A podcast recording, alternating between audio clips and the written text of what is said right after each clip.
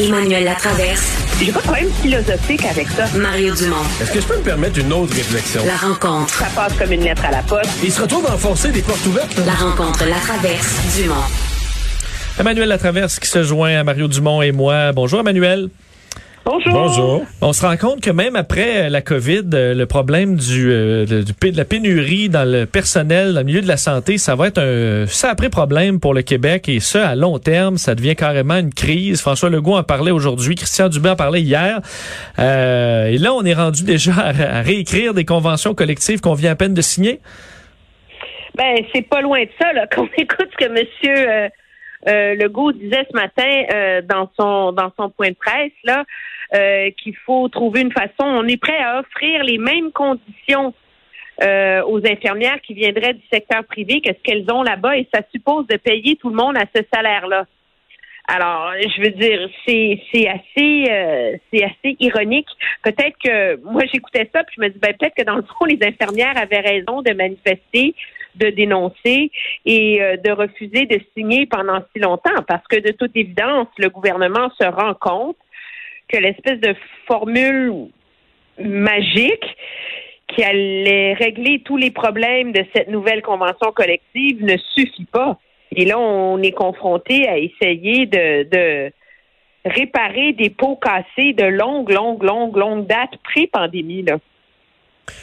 Mais euh, il va falloir rentrer en, en mode solution. Puis sincèrement, tout à l'heure, je faisais le parallèle avec les préposés bénéficiaires qui ont été formés là, en accéléré par M. Legault. Euh, voilà un domaine où les syndicats qui représentaient les préposés bénéficiaires criaient « il nous faut du renfort, il nous faut du renfort ». Quand le renfort euh, est arrivé, ça n'a pas bien été du tout, là. Euh, les employés en place, les syndicats, tout le monde a fort mal accueilli ces, ces renforts. On va faire quoi, par exemple, si on réussit à ramener des infirmières retraitées? Il va falloir leur donner des avantages financiers, il va falloir mettre quelque chose sur la table. Euh, moi, je gagerais mes culottes que les, les, les, syndiqués, les gens en place vont dénoncer ça, vont les vont les écœurer, vont les baver. Ils, en voudront, ils vont vouloir du renfort, mais ils vont être jaloux du renfort, ils vont se plaindre des conditions obtenues par les gens en renfort. Mais c'est un peu, oui, mais on peut pas les. im- imagine que toi, tu es une infirmière là, qui a toffé la là, depuis un an et demi. Là. Tu t'es à genoux de fatigue, d'écœurite, de temps supplémentaire obligatoire qui, qui d'ailleurs inscrit dans l'horaire maintenant. Tu, reçois ton horaire pour les deux prochaines semaines, puis le temps supplémentaire obligatoire est déjà dedans.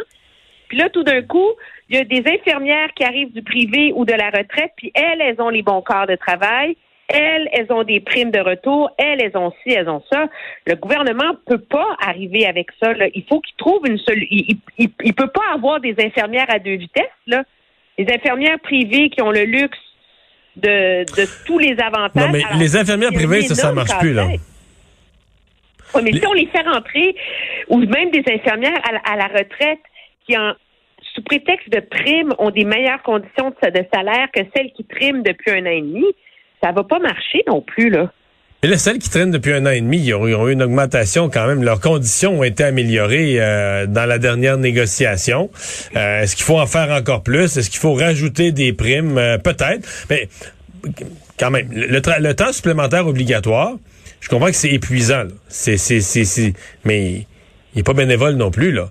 Les gens qui font beaucoup de... On oublie de le dire, les gens qui font beaucoup, beaucoup, beaucoup de temps supplémentaire obligatoire, ils repartent, ils repartent avec une solide paye. là. Le temps supplémentaire, ils font au tarif gouvernemental du temps supplémentaire. Bon, à, la longue, là, on les éreinte, on les épuise, on les écœure, puis finalement, ils veulent quitter, on n'est pas plus avancé. Mais je- parce que j'ai l'impression qu'il n'y en aura pas de solution, que n'importe quoi que le gouvernement va essayer, euh, les syndiqués voudraient qu'on qu'on invente du nouveau personnel. là. Mais Mario, si tu dis qu'il n'y a pas de solution, est-ce que, parce qu'on parle beaucoup avec la COVID, de l'effondrement du système de santé, il faut éviter l'effondrement.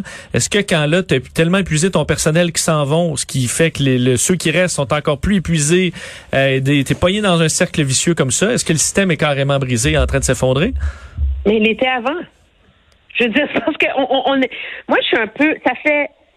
Écoute, ça fait depuis que moi je suis journaliste qu'on parle de ça. Là. Fait que ça fait au moins 20 ans là, que c'est, périodique. Un peu plus, un peu plus. Ben justement, alors imagine. Et, et c'est la, la solution offerte, c'est toujours la même chose. c'est mettre plus d'argent, mettre plus d'argent, mettre plus d'argent, mettre plus d'argent, mettre plus d'argent pour les médecins, mettre plus d'argent pour les ressources, mettre plus d'argent pour les infirmières, mettre plus d'argent pour ci. Mais la réalité, c'est qu'à un moment donné, il va falloir avoir un vrai débat sur le système de santé au Canada. Là, je regardais juste avant de venir en C'est le meilleur au monde. Les dernières. Mais on peut pas, peut pas avoir un débat, c'est le meilleur au monde. Ils nous, ont, ils nous ont mis ça dans la tête. Mais non, c'est le, le, Canada est le quatrième pays riche qui dépense le plus d'argent sur la santé. En termes de performance, on est 11, neuvième sur 11. Je veux dire, en termes de, de, de, de temps d'attente, on est dixième sur dix des plus riches. C'est noté comme un, un tu sais, dans le monde, peu importe de quelle façon tu évalues les paramètres, il est noté comme un des régimes les plus chers et les moins performants.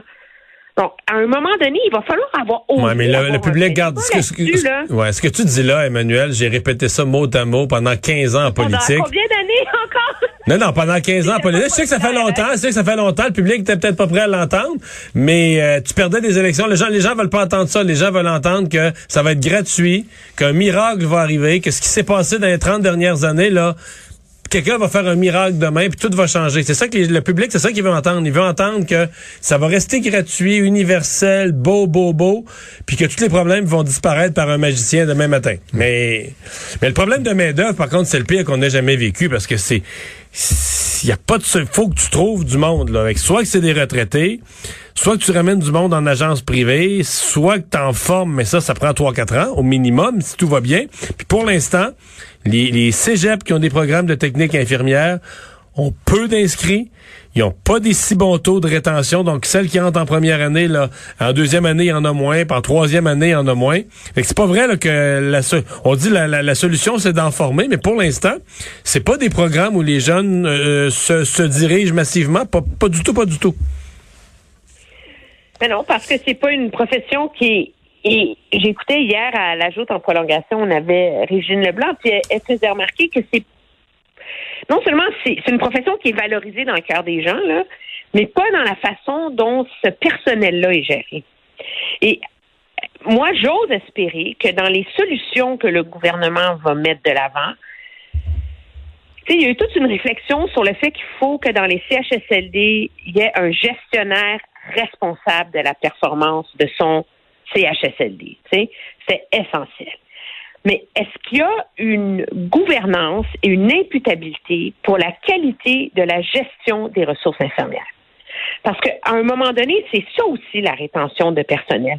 Est-ce que les gens qui sont... Moi, je la pose la question, je ne suis pas dans le réseau de la santé, mais je ne peux pas croire qu'il n'y a pas des améliorations à apporter dans la façon dont les infirmières sont gérées, dont les horaires sont gérés. Parce que c'est ça aussi. À un moment donné, il y a une limite à la question de l'augmentation de salaire. Là. Je veux dire, quand tu es, tanné, tu es écœuré, tu as de la misère à organiser ta vie familiale, parce que c'est l'enfer. À un moment donné, c'est pas 20 000 de plus par année qui va faire que tu vas rester dans le réseau. C'est leurré, ça. Et l'heure en temps supplémentaire, même si tu payes 300 dollars, si parce que les enfants ont pas personne à la maison puis que c'est le bordel, euh, ils s'en foutent, les infirmières rendus là, ils veulent tout simplement rentrer chez eux. Euh, parlons, Emmanuel euh, et Mario, de la campagne fédérale. Il reste à peu près une minute.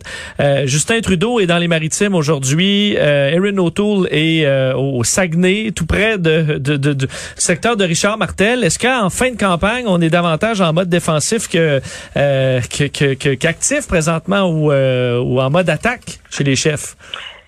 Ben très clairement. Je veux dire, pour, pour M. Trudeau, on est dans un mode euh, sauver les meubles en ce moment. Puis il faut pas euh, il faut pas se leurrer, là. Je veux dire, euh, Halifax, c'est pas un comté qui devrait avoir à aller visiter là. En fait, la région de l'Atlantique devrait être une région acquise à ce point-ci pour les libéraux, techniquement. le comté de Halifax, ils l'ont gagné par 6 000 votes avec 42% des voix. Le NPD est arrivé deuxième, 6 000 voix derrière. Pourquoi ils ont besoin d'aller à Halifax aujourd'hui, là? Dis-moi qu'ils vont dans un comté euh, où c'est vraiment ceux qui ont gagné par 800 votes avec les conservateurs, mais ça montre. moi, j'ai l'impression qu'il se passe quelque chose que les sondeurs n'arrivent pas à saisir exactement par la lassitude de l'électorat, mais on le voit dans le langage corporel de M. Trudeau. Il n'est pas capable de trouver son ton cette semaine. Il n'est pas capable de trouver son message. Il n'est pas capable de galvaniser son électorat. Et ça, c'est inquiétant pour lui. Et je pense que ça reflète le niveau d'inquiétude qui persiste chez les stratèges libéraux parce qu'ils ne savent pas dans quelle direction aller exactement en termes de message, puis sont condamnés à aller dans des comtés carrément libéraux. Là. Alors Karen O'Toole est, il est, en, territoire à conquérir, le Jonquière puis les cantons de l'Est aujourd'hui, des comtés qu'il n'a pas. Mais sincèrement, euh, j'ai plus l'impression qu'il fait semblant. Il fait semblant. Il fait semblant au Québec d'être en mode conquête pour sauver ce qu'il a, ce qu'il a déjà. C'est, euh, c'est, mon impression. Euh, ça aurait paru trop mal. Aller aider Richard Martel, aller aider son lieutenant à cinq jours du vote, ça aurait été un aveu de faiblesse qu'il était pas prêt à faire. Hey, merci Emmanuel. Très bien, au revoir. Bye bye.